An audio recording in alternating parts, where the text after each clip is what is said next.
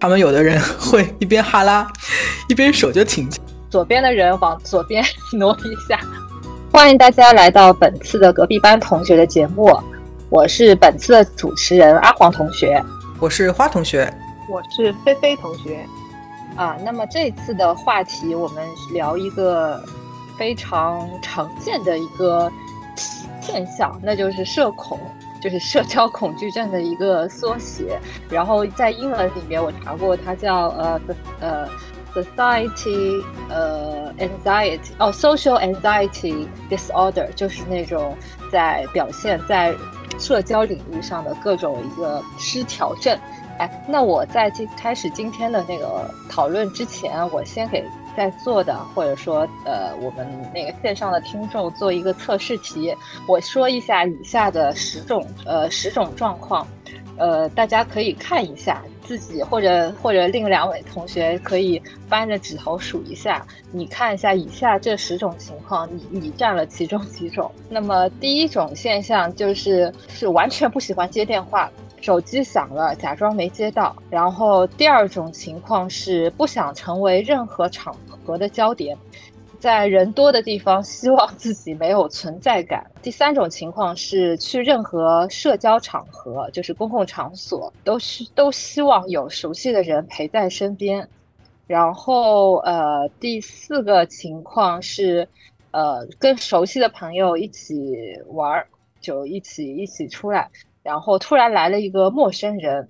然后你就会变得很拘谨，会觉得浑身不自在。然后还有第六种情况是，遇到发传单的人，会会绕路或者避免 跟对方，哪怕他会给你东西，也会避免跟对方眼神接触。那么第七种情，呃，第六种情况就是，呃，在参加第二天有重大的那种活动或者比较呃大的那些会议啊，或者是需要你出场的这种呃比较重要的活动之前，前一晚通常会辗转难眠，心跳加快，甚至会有各种身体上的不适之感。然后第呃接下来一种症状是打电话或者视频会议的时候。突然让你跟你完全不认识的人聊天，你会觉得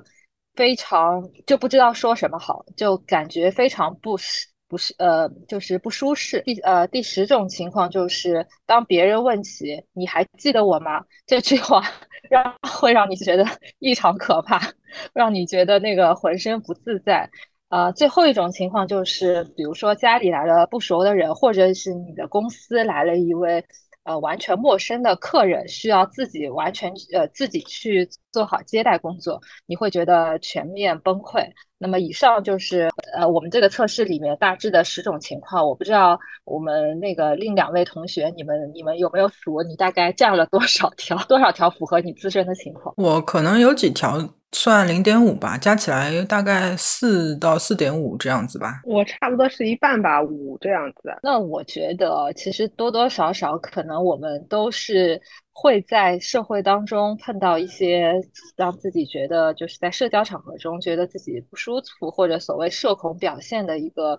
现象。那我想问问看你们两位，你们总体来说，你觉得你是一个社恐的人吗？还是觉得你其实？在社交方面，对你来说完全不成障碍。你觉得自己甚至还是有点社牛哦？我超级社恐的。那个刚刚那个竟然只有四点五分，我本人非常的惊讶哦。因为我觉得我社恐，嗯，分场合，就是如果比如说在公司里面，或者是在某一些特定的场合的话。就如果我需要角色扮演，比如说在公司里面，如果来了个新的同事，我是他的 mentor，或者是我要给他一些 training 啊什么，就是我们是有一个 default 的一个嗯角色，跟我要跟他讲的一个内容是有一些比较固定的模式的话，那我觉得对我来说就就还好。但是如果是一个非常开放的一个环境跟开放的主题，然后是比如说在啊，就是比如说路上遇到陌生人，遇到呃呃发传单的，或者是比如说在电梯里面遇到一个同事，然后 或者是在回家的那个地铁上遇到同事，或者甚至是在洗手间遇到同事。然后就是我们没有一个就是正在那个需要交流的一个项目上面，或者是我们没有一个呃既定的一个可以讨论的一个现成的话题的话，那我就会非常的焦虑。那你有没有碰到过，就是说恰巧对方是社牛这种，他是会让你觉得会舒服一点，还是说你会觉得更可怕呢？就是比如说会有我我就就会有遇到一些就是很社牛的同事，就大家一起等电梯，其实可以完全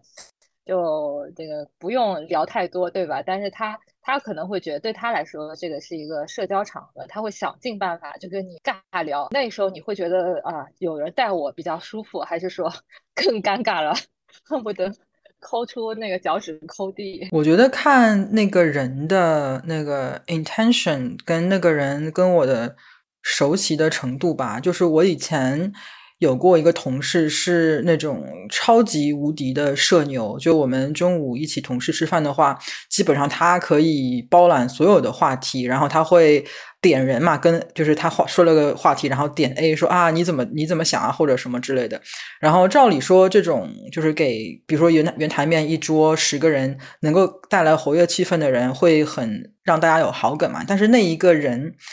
他本人就是他是那种很很 mean 的人，就他蛮会嘲笑人啊，给别人起绰号啊，然后讲话不是很厚道啊。那样子的话，哪怕他是社牛，我也会觉得，就是如果我等电梯遇到他，我也会觉得很很不安。就他没有给我一种很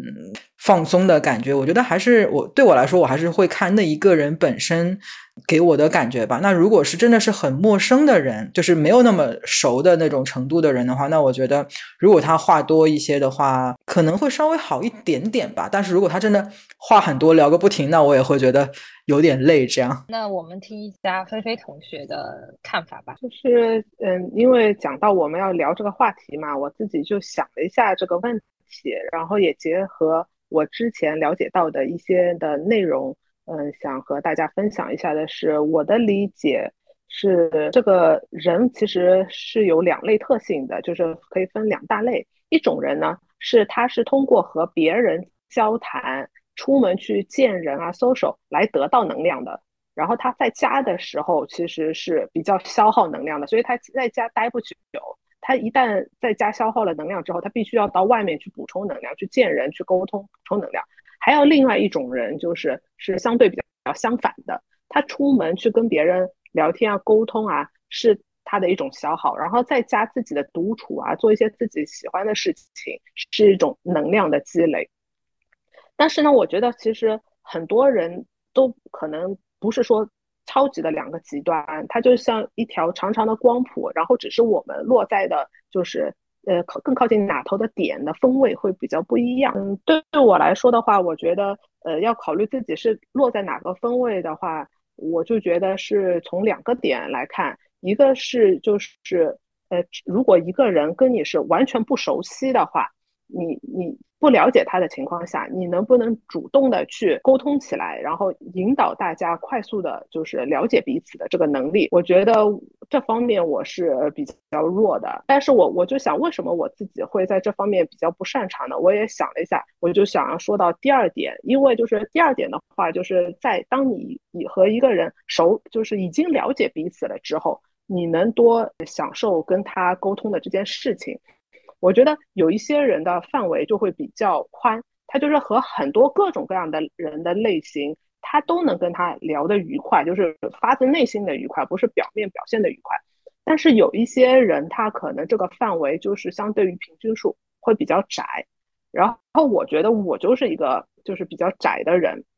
我我不能说很窄，我可能是在平均或比平均小一点的这样范围。所以我觉得我在去认识一个新的人的时候，我一方面会焦虑，就是他是不是他是不是很大可能会不是能跟我聊得来的人。我觉得这这会成为一个我我就是意识下的这样子的一个问题。然后再有一个额外的问题是，嗯，我原来在呃国内工作的时候，生活的时候，我觉得我其实还比较觉得我能了解大家。即使可能中国也是比较大的啦，大家来自于不同的那个地区，但是你对它的基本的、它的核心的一些，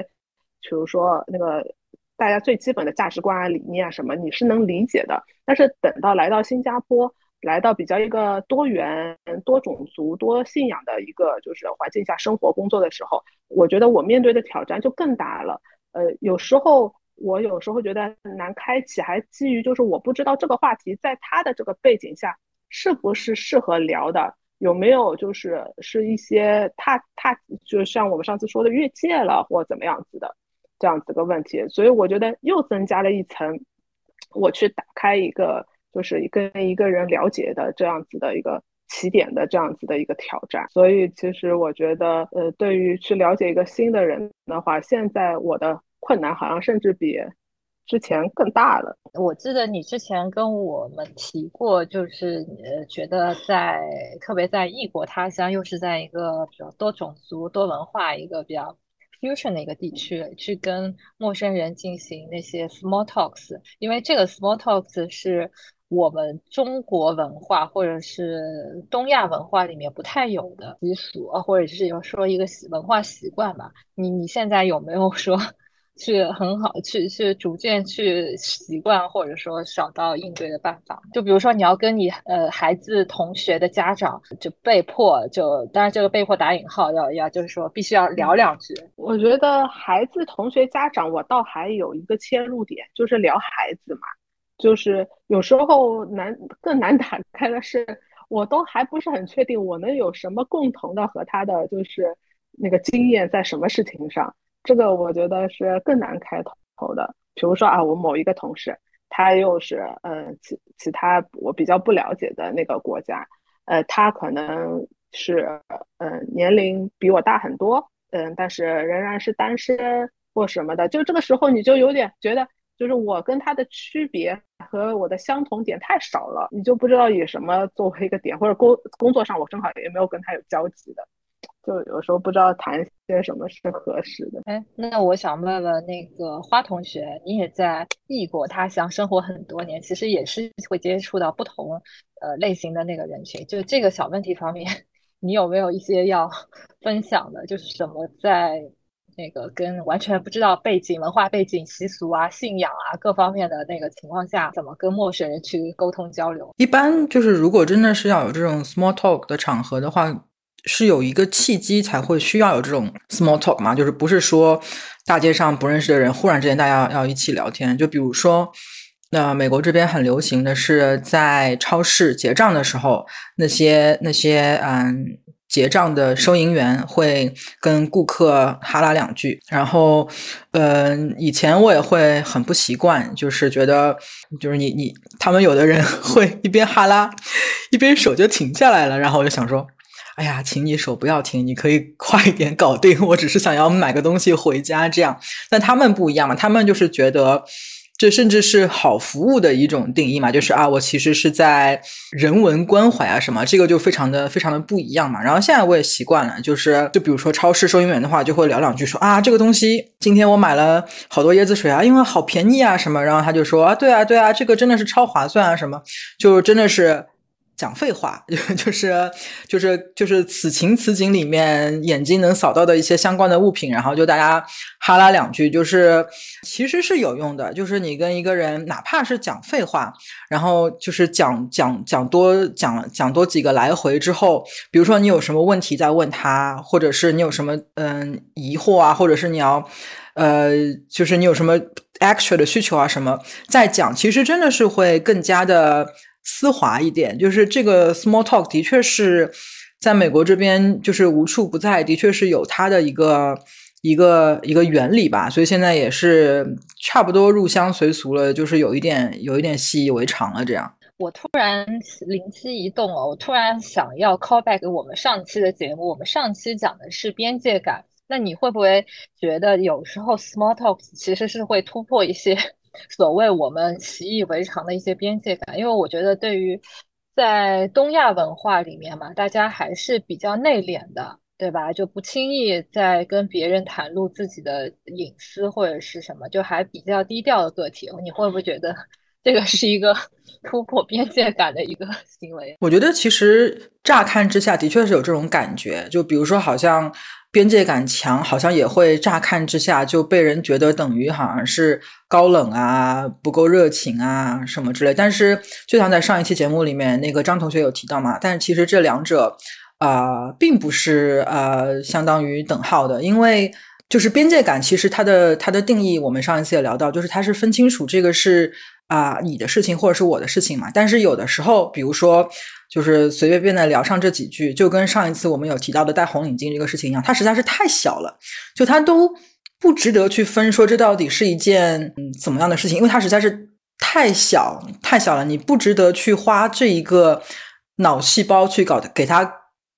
就是扣上一个很大的一个一个一个定义，它只是一种，它只是一种非常的嗯随意的一些。嗯，琐碎的一些小事吧，我现在是这样这样理解的，而且的确就是在这边，就是所有人都是都是这个样子，所以好像不觉得是一个非常特别的一种对待吧。嗯，那就还是入乡随俗的关系，对吧？就换一种 methodology，换一种环境，这种也不算什么 那个突破边界感的行为。那么我要就比如说，就是他跟我那个收银员跟我讨论两句牛奶啊、鸡蛋啊什么的，他也不涉及隐私，也不涉及，不太不太会涉及价值观的输出啊、价值观的不同啊什么，就真的是就跟今天天气这种，嗯，我感觉就比较难说是真的是会有有营养的东西吧，真的就是很很小的事情这样子，无关痛痒的事儿吧？对对对对对对，是，嗯。呃，很很奇妙的是，呃，可能和我们的成长，呃，经历还是整个大文化的那个有关。其实，比如说我现在接触到比较是各个国家，我观察下来，我就发现，就是日本同事和我的就是中国同事，不能说每一个就是都是这么想啊，但是更这两个国家来的人，更大的比例会有一种怕打扰别人。就是或去或另外一种角度讲啊，主动去讲一些东西的，他们会比较像。然后呢，比较喜欢就是呃随呃主动啊和什么的，我觉得是呃印度的同事和一些嗯欧美国家的同事，他们会比较多一些主动的这样子的沟通，甚至有时候他们即使要 所谓想输出什么，可能也没有讲到什么，但是你会发现。他好像就是很很积极的，然后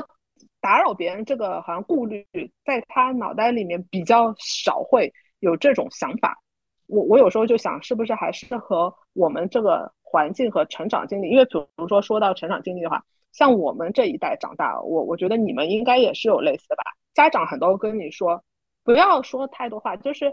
你要有时候就是做听的，你你不要老是去讲很多，就是。或者特别说女孩子，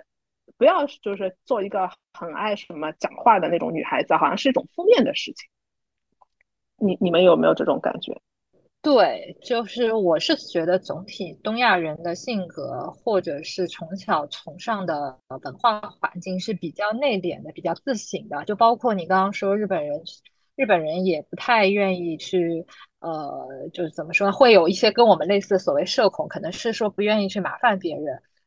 就像呢，我就说一个很长很我经常碰到的场景，就比如说上海的地铁座位，其实它是设计是给六个人坐的，但是呢，有些人呢就会自觉或者不自觉的，他可能就是呃，怎么说呢？五个人就一个一一个长椅上只坐了五个人，但是你那个时候有时候你特别累，你也想坐一个座位，那你会不会开口去说，哎，左边的人往左边 挪一下，挪半个屁股，右边的人往右边挪半个屁股？像对于我来说，我有的时候我是觉得可能会要去麻烦别人，我就想，哎，算了，我自己忍一忍就得了，对吧？但是。对于呃，如果说是对于那些可能就相对外向的人来说，他觉得哎，这这个是理所应当的，一个一个长椅上就应该坐六个人，你们坐五个人，就是因为你们其中你们每个人都多占了地方，那你给我挪个空位也是很正常的。所以我觉得这大多数是因为。呃，从小的那个环境，还有那个加上自身的性格所导致的。而且我还记得，我以前有一个朋友，他也是从呃中国内地去美国工作的。他所在的那个呃 IT 公司里面其实是一大部分，大部分就是印度人，然后大概有两三成的两成左右是华人嘛，就是呃，可尤其是内地背景的，还不是 A B C 这种。他就跟我讲过一个现象，就是说他他们他的印度同事就特别。会吹也爱吹，就是大家做同样的工作，可能呃印度人他就是，当然这个我不涉及到什么呃这个地域黑啊或者是什么，就就事论事，他是这么跟我说的。他说印度同事可能就是三分的呃怎么说呢，三分的努力就三分的工作，还有就是五分的吹嘘，然后换取老板的十分满意，然后。我们我们那个华人就是呃内地背景的那个同事，就反而是比如说他可能有七七八分的努力，但是他也不怎么习惯去对外去表述，老板反而就是说会没有意识到这个工作的重要性，而且会觉得哎你你既然能做这么多，我干脆把更多的活压在你身上。当然这个我觉得可能跟那个所谓的一一些社交技巧或者说是一个性格文化呃。所影响都是有可能的吧。我正好也有一个印度的例子，就是挺巧的。我在纽约的时候，有一次去一家咖啡店，然后我一个人坐着，然后隔壁一一大桌是一个很大的印度的家庭，就是有呃，好像应该有两对父母吧，然后有好几个小孩这样，然后小孩感觉是那种嗯七八岁，就还没有到就是十几岁 teenager 那种，应该是七八岁那种样子，呃，然后。嗯，那些小孩是完完全全的加入大人的话题的，就是他们。不会像有一些呃呃中国或者是亚洲的一些家庭是说，呃，好像大人讲话，小孩不要插嘴，或者是大家围成一桌吃饭，然后大人管大人讲话，然后小孩可能他甚至有自己的书在旁边看，或者有自己的东西在旁边啊。然后他的小孩是印度他们那边，就是他们那一桌的小孩是非常的踊跃的去表达自己的观点，然后是要参与到家庭里面的任何的一个。话题的一个一个讨论啊，我就觉得非常的，就可能是一个个例，但是我又觉得好像这样的个例在印度里面好像还还还挺多这样子的类型的那个感觉啊。我觉得这个的确是一个文化差异造成的一个可能的一个结果上的一个差异吧。嗯，然后想到你先你先说，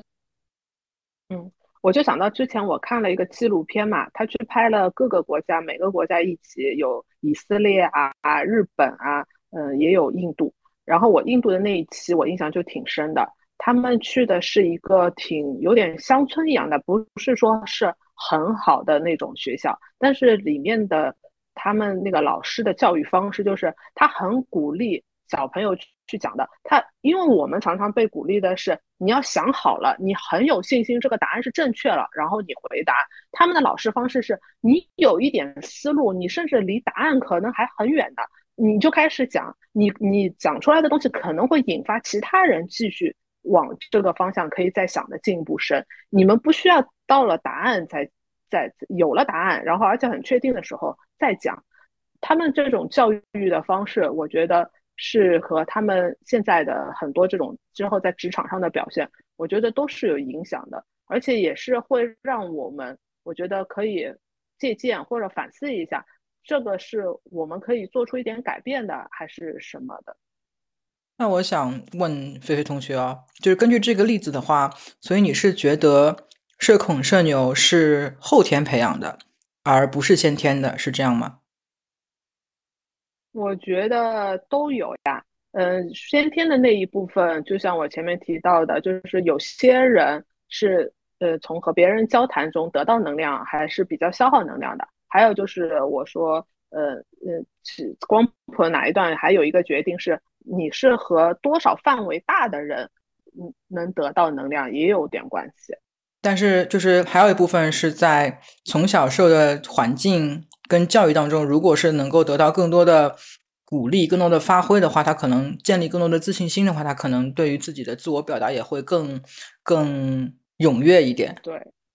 对我觉得那个是一种经验的累积，和他就是可以打消很多就是我们呃开口之前的那种顾虑。我觉得我们的有一些所谓的社恐啊或者什么的后天的部分是呃，我们这种顾虑和我们那种练习会比较少。很多东西你其实，比如说你考试的不安或什么的，很多其实是可以通过练习克服的。你越练习，越掌握这个整个过程的 mock up 了多了之后，你其实做的时候你就更得心应手。这个我相信大家肯定都有经验。那这样后天的鼓励啊，跟练习，能不能帮助一个人？就是他本来是一个要自己独处获得能量，他可以从别人那边获得能量，就是这个 nature 是能够被后天人力所改变吗？你觉得？嗯，我觉得是会有一定程度的改变的。比如说，它光谱可能是四十分位的，它可能会移到五十分位。而且我看了，包括我自己，还有我看了一些其他人的长大的过程经，因为他们可能到到了，呃，您人到中年，已经有一定的人生的那个长度了，他们自己的评价都会觉得自己其实在这个光谱上不是说一直在四十分位或者在某一个其他的点的，会随着经历什么这些你懂，嗯。哎，那我想问一下，你觉得你女儿是 是偏那个社交型的，还是偏？呃，内省型的人呢，你会不会如果说她是某一种型，你会不会去就比如说她是内省型的，你会注注重培养她所谓的呃社交技巧，就是更加认识更多人的更多的那种呃更多朋友啊，在人多的地方发言啊什么，你会不会去刻意去锻炼他呢？嗯，我女儿就是她内心所谓的这种就是和。多少人能那个获得能量什么这一方面，我觉得他是比较靠近我的，但是我觉得他的成长环境和我比较不同，他有比较多去练习的机会。他有一个巨大的一个特点，就是他在不了解这些人他所处的这个环境，或者只有一对一的时候，对方是一个陌生人的话，他会非常需要时间去观察，但是他可能用了。一些时间观察了解这个人是什么类型之后，他的输出是非常非常强的。所以他其实从小有一个困惑的，但是我一直给他一个就是一个很肯定的讲法，就是他说老师不喜欢我讲话很多。呃，虽然他上课积极发言啊什么这些是被老师认可的，但是他发言的时候，比如说是科学课吧。因为他科学知识他自己在家学，就是很有兴趣了解了很多，所以他会不断的讲很多。但是老师要控制时间，他不能让他不断的还还不断的讲下去。老师就是要阻阻止他，就是说，哦哦，呃呃，就是我们很很高兴知道，但是我们没有太多时间了。还有就是他除此以外还很爱跟小朋友就讲闲话嘛，因为他他就是一个很要输出的人。他说，呃，他就说他其实有时候会被老师批评这一点，但是我我和他讲，其实这个东西不能说为一个缺点的，只是说老师由于他有限，他要管理三十多个同学，然后他上课的时间有要完成的任务也是相对于比较量大的，所以在这个限制条件下，老师老呃老师必须阻止你的这些，就是可能打扰到其他同学的行为。但是我一直和他讲，这是一个。很好的一个特点，是可以在某些方面发光发亮的。以后的那个，所以我就觉得不能让他觉得说话是不好的这件事情成为他的一个认知。那我就想说我的一个朋友的例子啊，他也是呃两个女儿，一个大概八九岁，一个大概呃六七岁吧，然后姐姐跟妹妹。然后他们就是同一个父母，然后他们呃上的学校也差不多，所以他们的环境可以说是几乎是一样的。然后就非常的明显，就是姐姐是嗯需要非常多的那个鼓励的，姐姐是嗯比较的比较安静的，然后妹妹是哇社牛到。就比如说，我们有一次一起吃饭，然后正好家里面是有一个那个给宝宝坐的椅子，就是给小孩小朋友坐的椅子，是跟大人坐的椅子不一样。然后大人坐的椅子呢，刚好缺一个，所以我们就想让那个最小的那个妹妹去坐那个宝宝的椅子嘛。然后那妹妹就死活不肯。然后呢，妹妹就觉得，如果她坐了那个宝宝的椅子的话，她就被排除在。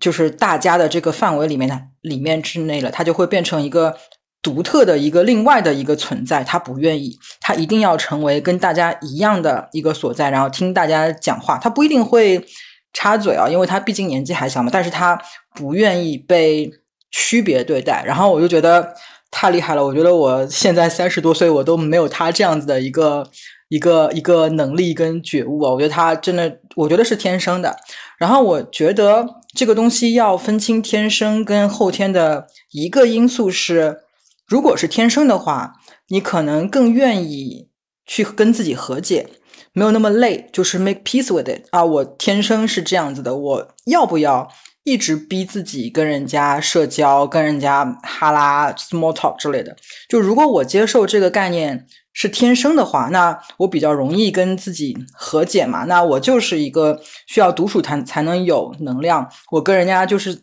跟人家在一起就是消耗能量。那我的能量只有那么多，我不可能逼自己说，我有这一些能量，然后我要做 double 这些能量的事情。我就是就这个这种事情是靠努力做不来的。但如果这个事情是后天的话，那是不是应该努力一点，就可以增加自己的能量，就可以就是不是说那个那个我就泰然处之了，而是我要去努力做得更好。所以我觉得这个里面有这样的一个一个一个因果的关系吧。嗯，说到人会不会变，其实我觉得我自己应该就是一个变化的过程。我小时候其实我我妈妈说我是动力老虎，什么意思呢？就是带出去特别安静，特别文静，他很乖，但是在家里面或者跟熟人面前就很皮，就冒冒死就露出那个孩子真真性情的那一面了嘛。但是我其实我觉得我从小性格是偏内向的，我也不喜欢在。呃，很多人面前发言，我也没有什么这种主，也不像这种，嗯，class clown 这种，呃，就班级上调动气氛。你们跟我做过同学，应该最有气氛的，呃，最有感觉的。然后我觉得，其实人还是会被社会影响的，然后也是能够，如果有契机，他其实是可以做一些变化的。就比如说我那个，我刚。毕业之后，我做的第一份工作就是一开始到银行，我要到基层的那个基层的网点工作，然后后面机缘巧合就让我突然接替做那个客户经理的一个角色。但是当时有一部分其实是要接过前任那个他的那个工作，去跟他留下来那些客户打。打电话，对于你如果认识这个客户，你可能打电话就还好。但是对于我来说，大部分人我是不认识的，人年纪都比我大很多。我刚工作才二十几岁嘛，就要打所谓的 cold call。我觉得 对于我来说，真的是。这个每天都感觉这个这个把自己逼在悬崖上的那个感觉，然后其实我一开始，然后之后包括做那个就是所谓的这种客户经理，每天也要接待很多的陌生人，也要被迫去跟人家呃社交交谈，因为你要你要通过就是很短暂的那个接触交谈，你去判断。这个对方这样的人是不是你值得去挖掘的客户，或者是哪些产品，或者说哪些服务是他比较关心的，也是适合他的，就是说，呃，有机会去呃完成交易的。所以我觉得这个东，然后后面也就逐渐逐渐的就被迫。被迫成长吧，包括到了后面，就是也有机会去美国学习嘛。然后我当时到了那儿也开始挺不适应的，因为对于老美来说，他们的那种休闲爱好可能就是大家一起开开 party，然后真的没对于我们在对于国人来说，不知道他们在玩啥，感觉就是沉晚的在在那边尬聊，然后吃的东西都是很简单的那些。呃，snacks 这种薯片什么的，但是我觉得，呃，当然我不能说我完全融入了进去，但是怎么说呢？我我我个人观点，其实人还是比较有出呃有这种弹性的，是可以塑造的，除非你本身是特别的内向，就是你更习惯是跟自我去相处，就是比如说，我记得这一期的那个脱口秀第五季有一。呃，有一个选手非常热门，是他就叫娘娘嘛。然后我记得就是大家也采访他，他也袒露心声，他觉得他这个人可能说对人的认知就是一些，因为社交场合你可能有更多是要学会。呃，所谓的有一些就是对人人情世故的一些判断，他觉得这块其实是他的短板，会让他觉得非常不安。但是他反而是觉得自己的特长可能更多的是对事情上的一个逻辑上的梳理，包括一些呃方法方案的一些制定，所以说它情愿扬长避短，那我就避免减少这种需要我很多精神内耗，需要我很多去适应的这种场景，去做自己更擅长的地方。我觉得这个也其实也是一种对策。总体来说，我是觉得人肯定是有这样的一个灵活性的。但是如果说你真觉得就社交或者什么令你觉得不舒服，其实你也完全可以不用勉强做一个所谓的一个呃社牛，去勉强自己变成这样的交际花，去跟很多陌生人去交流。这个其实对你来说也是一种负担。我觉得。其实也是没必要这样做。哎，我想问你啊，就是你做客户经理的时候，你们会接受培训吗？就是怎么样跟那个客户交流，然后有一些什么样的话题，就是甚至给你们一些话题，说，哎，你这些话题你是可以聊的，这样子，你们有接受过这样的培训吗？呃，说实话，我们是边呃以赛代练的，就是后期他可能每年会做一次这种培训。但是这个培训可能起到的作用也只是一个点拨，更多的是靠你自己去练习去悟。对，就我我们倒不是说就像某些传销组织一样，先给你一套话术，什么告诉你啊你要怎么说，对吧？你要怎么开场白？呃，有时候可能一两个是一两个小情况下会有话术告诉你，因为是有时有的是介绍那些比较复杂的产品嘛，但大部分时候其实是还是靠自己的。嗯，自己去摸索的，怎么跟人去交流，去达成交易。因为我觉得社交，对你说，你觉得社交什么？因为社交其实不是同不，其实不等于你通过社交去认识好朋友，其实它更多的是作为一种手段跟目的，去达到你自己想要的一个结果。对吧？因为我们也可以看到啊，有一些哪怕所谓的社恐人士，他也能认识很多好朋友。因为所以就是认识朋友，就跟别人成为朋友，跟你社交其实完全就是两码事儿。社交就是带着某种目的去去完成的一个一一种一种形式，一种手段吧了。哎，那你跟你的客户交流啊，你有没有什么特别的心得？比如说要跟客户拉近距距离，可能要刻意的谈一些。跟可能金融啊、理财啊、那个银行啊不相关的话题，可能要就是要故意的 get personal，会是这样子吗？还是其实并没有这个需求？呃，其实是有这种需求的，因为人都是社会动物，都是虽然说，嗯，你到银行肯定是来办事儿的，对吧？有为了完成某种某种目的的，但是如果说你们关系能够更加融洽，然后有更多的就是感情上的一些。互动或者共鸣，呃，其实是有利于帮助你建立更好的关系的。对，人就是感情动物，因为所以我会想到要去根据客户的他的一些情况，我去投其所好，去找他喜欢的那些话题，他可能感兴趣的一些部分。就比如说，我看到一个呃中年阿姨，对吧？她可能那个带着小朋友，对吧？你会夸赞，哎，你这个小朋友。长得特别对吧？这个机灵啊，或者长得跟你特别像啊，对吧？其实这也是让大家感觉就是关系比较比较更加进一步，也也让你的那个形象比较亲和的这样的一个一个一个一个手段。如果说说是一个中年男士，一看就是企业里面的，比如说是一把手或者是管理层嘛，那你肯定要更多的从他的那个角度出发去。考虑到，就比如说，你觉得哪种产品是适合他这样的一个，就工作比较忙碌，但没有时间去去去那个太多去管理那个账户的，哎，那你要从他的那个角度去提供他可能想要的方案。那时候你跟他那个聊家常，我觉得就是浪费时间，因为 人家根本不是来跟你聊家常的，对不对？哦，这个还挺有意思的，因为我没有真正的做过这种要接待客户面的这种工作，所以我一直还蛮蛮好奇这样的工作的体验到底是怎么样子的。我觉得还真的挺难的这种工作。所以我可能我就想接下来可能聊一下有呃一个话题，就你觉得如果说。呃，你多多少少会有一些社恐，你觉得对于你的那个职业发展或者对于工作，是会是一件坏事儿吗？就我不知道你们两位怎么看？我觉得是看你工作的性质吧，有一些可能是要追求深度的研究啊什么的，有一些是要协调性比较高的工作的话，我觉得社交就是会起到的作用会更大一点。那个深入工作可能它也是有一定的小团体啊什么的，只是说这个配重会低一些。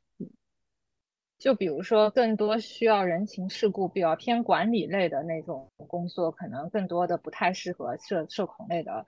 呃人事那个从事，是不是这么觉得？或者说，就是你就像你讲的，social 有时候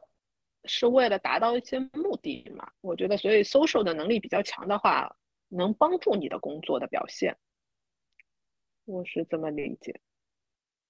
那个，因为我以前是在那个金融行业嘛，算是，然后我老公是在非常理工科的行业，然后我觉得，当然金融行业就是一个总体的里面肯定是会有一些个例啦、特例之类，但是金融行业我觉得总体还是会需要沟通能力更强一点，然后理工行业的话，我觉得还是会呃更看重一些技术吧，至少是在我们比较。啊，底层的这样一个工作的岗位上面，我觉得可能有这样子的、这样子的一个区分呢。就我还记得，就是我老公有一年他们公司的年会，然后带我去参加，然后他们就是都是理工男嘛，他们，然后 就公司年会本来就挺容易成为一个那种大型尴尬现场的嘛，特别是。这种理工男的场合哦，就是我以前我们自己公司的年会，金融行业的时候，就是会需要抢着说话，就是很多人有很多话要说，然后我就可以完完全全不讲话，待在旁边，他们都整整个场面不会冷场。然后我去我老公那个年会，印象超级深刻，就本来一两个人、两三个人围在一起讲话的话，比较容易。有话题，而且可能你跟那一个人个人比较熟的话，你们也比较可以找到呃比较相熟的话题聊嘛。那如果人多了，变成五六个人了，然后可能有一些人跟有些人不是那么熟，而且你也要去找一个找一个就是那么多人都能够谈的话题，而且就是还有一个就是。呃，什么一个和尚挑水喝，两个和尚抬水喝，三个和尚没水喝嘛？就是五六个人围在一起的时候，每一个人都可能觉得要开口的那个那个责任不在自己啊！我就记得那个场面，就是五六个人，就是员工跟家属围成一圈，然后 silence，然后寂静，静了好久，没人讲话。然后静的时间越久越尴尬，然后而且越久你越不知道要讲什么话去打破那个尴尬嘛，哇，超级尴尬。然后我已经不记得那个场景是怎么收场，反正我印象超深刻，就一帮子理工男围成一个圈圈，手里拿着一杯饮料在那边 尴尬，还蛮还蛮典型的，还还蛮有趣的。但是我觉得好像。至少他们公司的企业文化啊之类来讲，我觉得可能就是你跟呃，就是社交能力强一点，可能你认识的人更多一点，可能你会知道一些不同的机会。然后比如说他们要换组啊什么之类，有可能会有帮助。但是我觉得说到底的话，你的一个技术行不行？我觉得大家还是心知肚明的，不会觉得说因为这个人比较安静，就会忽视说啊他。就是会会反而觉得说他的技术不好，我觉得这个好像不太会划等号在他们这个技术的行业里面。你这个例子啊，再结合前面鸟鸟说的，我就在想，是不是学这些专业的人啊，他就会更擅长处理事？因为鸟鸟讲啊，他比较擅长处理事情，他对于处理事情有兴趣，然后对人呐这种。人的人情世故啊什么的，他就觉得自己比较不擅长，所以会选择这些专业的人，是不是就是类似鸟鸟说的他的这种类型？呃，选择金融啊或者管理类的，他们就是比较对人跟人相处的艺术比较有兴趣的。我觉得会有一点，对我觉得会有一点相关的，就比如说他们这个行业其实是。需要人很做得定的，就是真的是在电脑面前，然后忙一整天，然后有一点点类似于实验室做实验的那种性质嘛，就是需要那种能够很安静的做很久的事情都。不会觉得说啊不行，我一定要找一个人聊聊天，不然我快憋死了。就我觉得，如果是这样个性的人的话，他做这样一份职业会难度可能会更大一点。我觉得。哎，你们那你们觉得做律师？对，那你们觉得做律师需要哪种个性呢？我又有一个同学的故事想要分享。做律师的话，我了解的律师啊，就是一开始做小律师的，其实是做大律师助理的。你就是要能做事做得漂亮的话，就是能有兴趣做那种事，能就就比较能快成长。呃，但是做到后来，其实律师也像一个 partner 一样的，他是要去接生意的。这个时候你只会做事也是不行的。哎，其实你 get 到一个重点，像我有个好朋友的，他的一个上司就是这样一个极其牛逼的社牛，当然他本身的那个学术背景也也挺厉害的，对吧？就什么呃，你就基本上就一个合格的 par 的一个标准都达到了，但是他的。最厉害的地方就是带着我同学去见客户的时候，可以把三分吹成五分，五分吹成十分。但是呢，对于我同学来说，就他很痛苦跟这样的人工作，因为可能你对外吹的比较好，但是对内你在具体做这个事情的时候，你就会碰多很碰碰到很多的那些障碍跟困难。但是都是怎么说呢？他老板可能都吹都吹出去了，这个这一单这。单业务接都生意接都接来了，都必须要必须要完成。呃，然后他经我同学经常在我面前就讲到他跟他那个胖子老板之间的那个各种斗争故事嘛。然后后来的话，我最近跟我同学见面，当然我也对那个胖子同学胖子老板很感兴趣。呃，而且我也见过他老板，在他们搞的一次这种。所谓的呃，所谓的呃，team building 的时候，我见过他老板，哎，真的是很牛，就可以完全带动起气氛的那种。后来我说你们老板怎么样？他说最近他老板有点倒霉，就是因为可能有一次呃，真的是吹的太大了，结果没有做到那个之前预想的那个结果，然后就是感觉就是被这个这个事务所。就是批了一顿，就很影响他自己的在这个口碑吧。所以我觉得其实都是一样的。对于一些可能相对比较内向、不太善于与人交流、不太善于表达的人来说，他们其实给他更多的机会，是可以去观察这个环境，去呃去更深入的思考。那么如果说一旦有机会让这样比较内向的人能够提出一呃能够表达说一句话，就是能够。反而是容易技惊四座的，但是对于那些习惯性的可能社牛，就大家对他的预期也很高的。但是呢，如果真的是碰到某一次，大家发现其实他完全是吹出来，特别是像一些技术性要求、专业要求很高的一些行业，其实无论你是多社牛或者多社恐，就只只要生活场，就像刚刚那个。刚刚你们那个说的吧，刚刚那个花花同学说的，在长期的工作中，其实大家都心知肚明的，谁是真的有呃一一两手了，谁就是一个花瓶，对吧？其实呃时间长了，大家都能都能感受到，所以我觉得呃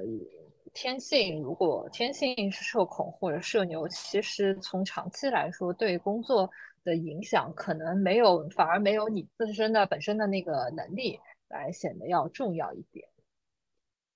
对，我觉得你讲的很有道理，我也很赞同这一点。我就有认识一个朋友，他是挺社恐的，他自己对自己的那个理解也是，他是说自己是社恐，因为他发朋友圈的时候管自己叫社恐。然后，但他是一个卖保险的，就我们通常对卖保险的人的概念，可能是说这个人要嗯很会结交。呃，新的人呐，然后很会啊，有销售的那些能力呀之类的嘛，所以我们传统上可能是有这样的印象，但是反而他做这一行的优势是在于，他这样的人会给人感觉非常可靠。就是因为如果一个人他就像你的刚才那个例子里面那个胖子老板啊，就是他好像给人感觉他跟人呃零距离接触立刻就自来熟，但是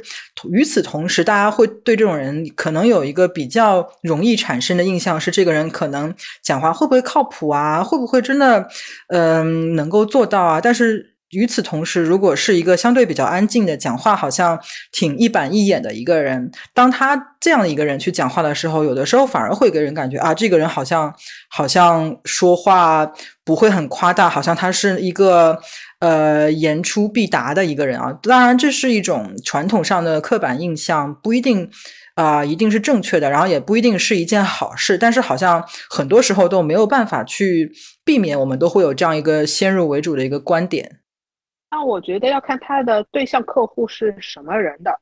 嗯，如果是呃华人啊或什么的，我觉得我们因为有这种刻板印象嘛，觉得这样的人是可可靠。但是如果是另外一些背景的人，他们会有时候把这个理解成不自信。他对他自己的东西都不是很确定，其实是不容易赢得他们的信任的。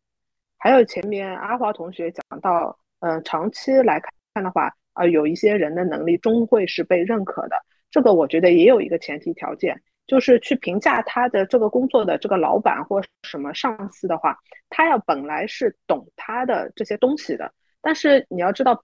越高上面的管理层，他不一定是自己在各个方面都是真的懂技术的懂的，他有时候就看你呈现给他们的什么的，他只从这个东西里面去解读那些东西。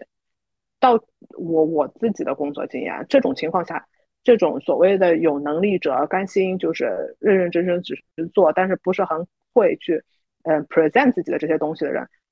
真的并不一定会被认可，是会被看到的。当然，可能我们放到一个更长的时间跨度，十年或多少，呃，最终会，呃，可能从一些长期的数据来看，或者是有对照其他人的时候，你能看到一些，但是在只是几年时间，有时候都不足够看出来。啊，这位同学说也说到点上了，因为我我其实我老板也经常跟我说，那个上面。就是只关心一个你你能一个结论，一个事情的结论，以及你能做什么。他其实不不太关心你前期要做多少努力，什么中间有多少过程啊，还有多少复杂性，对吧？他其实就是一个看只看结果的一个一个群体。如果说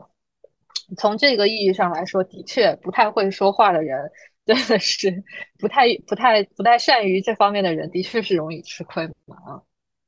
这个时候，我又想要分享一个，呃，我，嗯，也是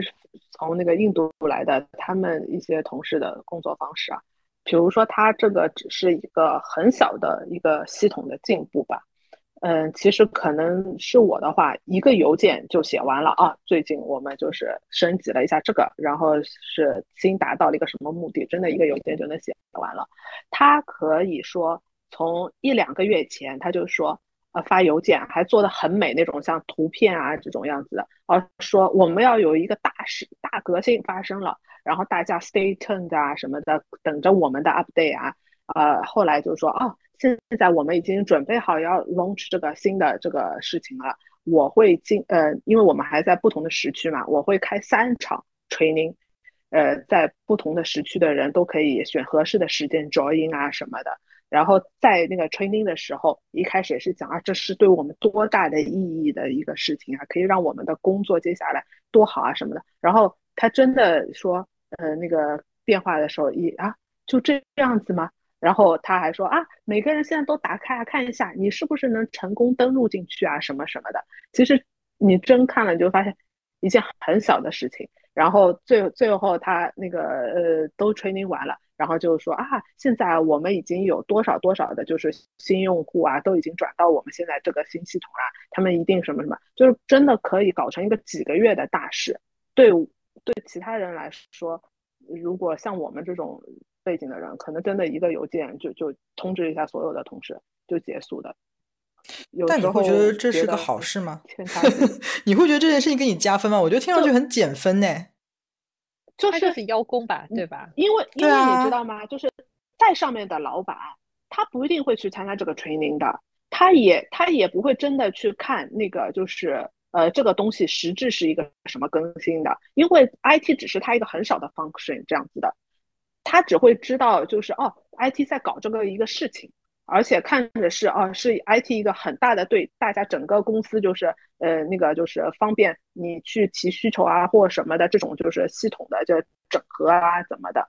他他只会看到这点，而且我们你想，我们做 EN evaluation 的时候，都是看哦，你今年做了 project project 有多少，然后 project，而且现在大家都要求你量化啊，你是多少的 percentage 的使用率啊，或什么什么的，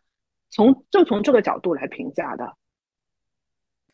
但是哦，你不，我觉得就是你你说的这个例子里面，当然就是那个他在上上面的 visibility 啊什么，他 make 这么大一个 noise 啊什么，我觉得当然是会大家的关注度会不一样啊。但是，嗯，我觉得，嗯，我同意说那个上面的人会很忙，他没有时间真的去很细的去看那个每一个 project 的 detail 到底是什么。但是我觉得上面的人他们拿那么多钱是吧？因为就是。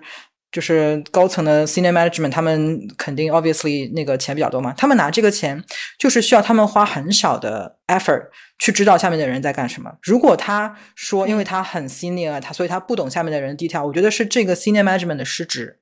对吧？我觉得他的工作，他拿那个钱就是为了要挑，要看到说，其实 at the end of the day，就像你说的，他如果这个 project 真的只是很小的一个 IT 上面的一个 update 的话，那我觉得一个 senior management 他他。可能不知道细节，但他对于这个东西的 importance，他应该是有个概念的吧？我觉得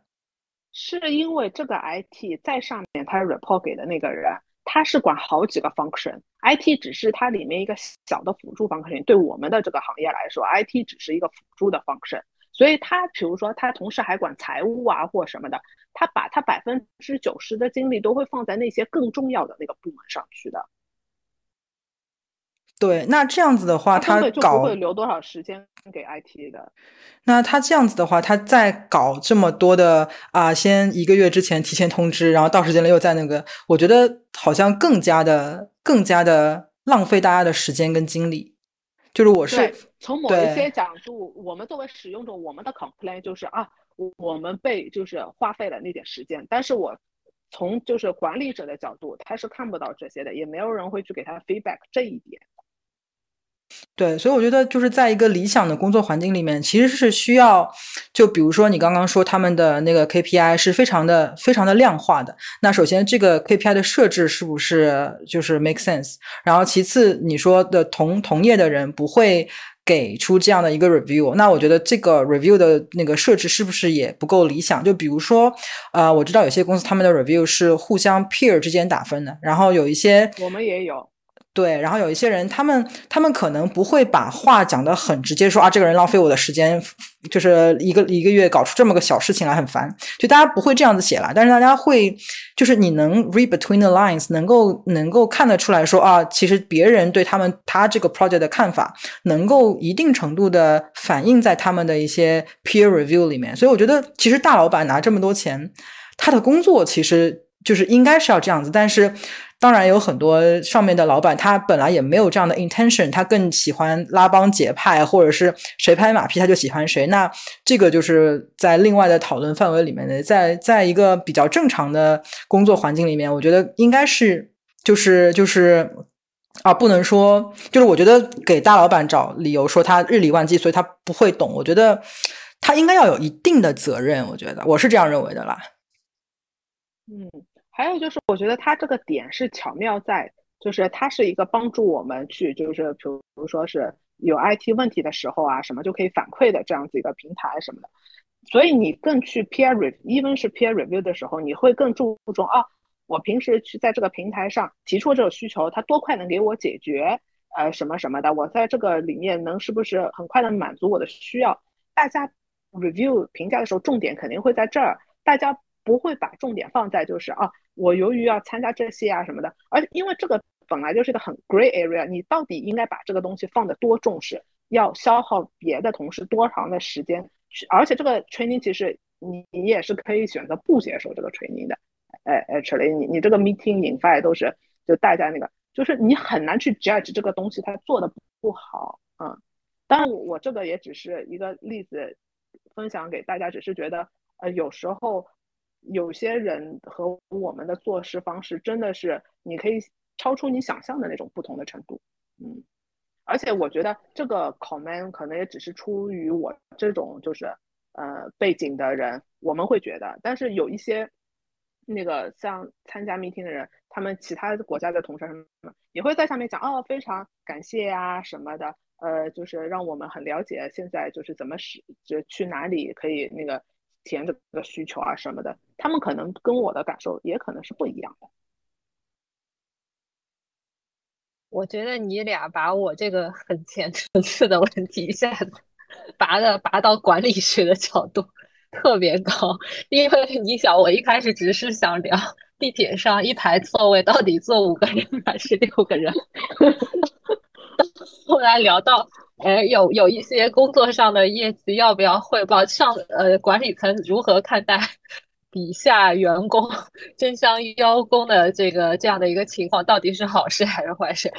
？Anyway，这个我我也是开个玩笑啊。我是觉得其实这个东西有一定的争论，呃，是正常的。就是因为社恐本来其实就应该是一个中性词吧，不是一定是不好的事，或者说，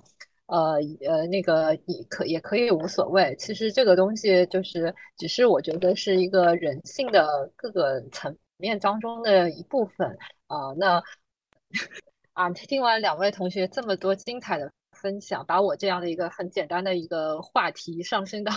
挺高的一个层次，那么呃，我就想呼应一下我们一开始的问题。既然大家多多少少都会有一些社恐的一些症状，那你作为个体来说，你觉得你会想要去改变吗？或者还是说与自己和解，就 let be 就这样吧？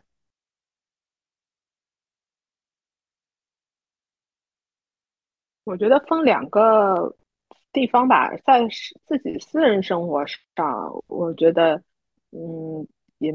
挺好的，已经到现在就有点顺其自然吧，都挺好的。但是在工作上的话，我现在的观念是，还是想要多能更擅长一点社交啊啊，在嗯职场的环境下的这些与人打交道的技术吧。呃，我以前呃蛮早以前看过王伟忠写的一本书啊，王伟忠就是我们这一代人的下饭神剧《康熙来了》的那个那个呃呃一手打造了这个节目的那个那个。台湾综艺界教父，然后他在书里面有写过一句话，叫做“啊，顺着天性做事，然后逆着个性做人”。所以我觉得这个也是跟刚刚飞飞同学讲的类似啊，就是分成两部分，就是你的天性是什么样子。比如说，可能有一些工作，它真的是需要啊天性能够安静的下来的人去做，然后有一些工作，它可能真的是就需要。嗯，社交能力比较强的人，他做起来可能真的是比较得心应手啊。那你在选择行业、选择岗位的时候，可以考虑自己的啊擅长什么。然后，当你真正的选择了这个行业、这个岗位，然后你真正的在一个公司里面之后，你就要逆着个性做人，就是指你知道自己的缺陷是什么。比如说，你知道自己啊社恐，所以有的时候可能。会比较默默无闻一点，没有那么引人注意。那你可能真的是需要在那边，嗯呃，想一些适合自己的方法，然后能够尽量的又能够让自己被别人看到，然后又不是太违背自己的本愿跟自己的那个嗯呃初心哦。这样就是听上去听上去很难，但是我觉得我看到这句话的时候是在。二十出头的时候吧，那个年纪的时候，我是觉得这句话让我觉得很很很很对，非常的呃有道理。然后我现在过了这么多年，我还是觉得在那一个年纪的时候，我觉得这句话非常的有道理。但是我觉得可能现在随着啊年纪上去之后，我觉得会更倾向于要跟要跟自己和解，因为我觉得有的时候可能有些东西真的是。天生的天生的不同吧，不是说真的是能够改到非常的不一样，所以我觉得可能在不同的人生的阶段，可能呃你的你的做事的方法可能也会不一样，因为可能在二十多岁的时候，你更需要的是积累，更需要的是啊被看见，更多的尝试，更多的。啊，磨练自己，然后到三十多岁的时候，可能你去到一个不一样的阶段，你可能对自己的事业更有把握，然后也有更积累到了一定程度的资源啊、人脉啊、经验啊，各方面都比较到位的话，那如果你选择一种比较放松、没有那么卷。的一种状态，我觉得也是 OK 的了。当然，如果要继续的、继续的啊卷、继续的上进，我觉得当然也是一件好事。就是大家都可以，就是看到你，就是你自己更舒适的是哪一条路，你就往这条路上面去走吧。这样。哦，我觉得两位同学的那个总结都是我的嘴替，基本也说出了我，我也很同意你们的那个看法。可能就就补充一点吧，就是很多人是觉得啊，我努力去做这呃，变成这个社会需要的人，我努力去削足适齿，是为了换取更多的呃身心自由。对吧？所以最终目的其实还是你自己能获得内心的平静以及一些所谓的一些成就感，就是说的通俗一点，你自己感到舒服，感到快乐。所以希望无论是社恐还是社牛同学，呃，都能够在自己的生活中啊达到一种自洽，求人得人。那么也欢迎我们呃线上的听众朋友们跟我们分享。自己的一些有意思的一些经历，以及对这个话题的一些想法。那么我们这期的节目就到此为止啊！欢迎下下大家下次继续收听我们的节目啊！大家拜拜，拜拜，拜拜。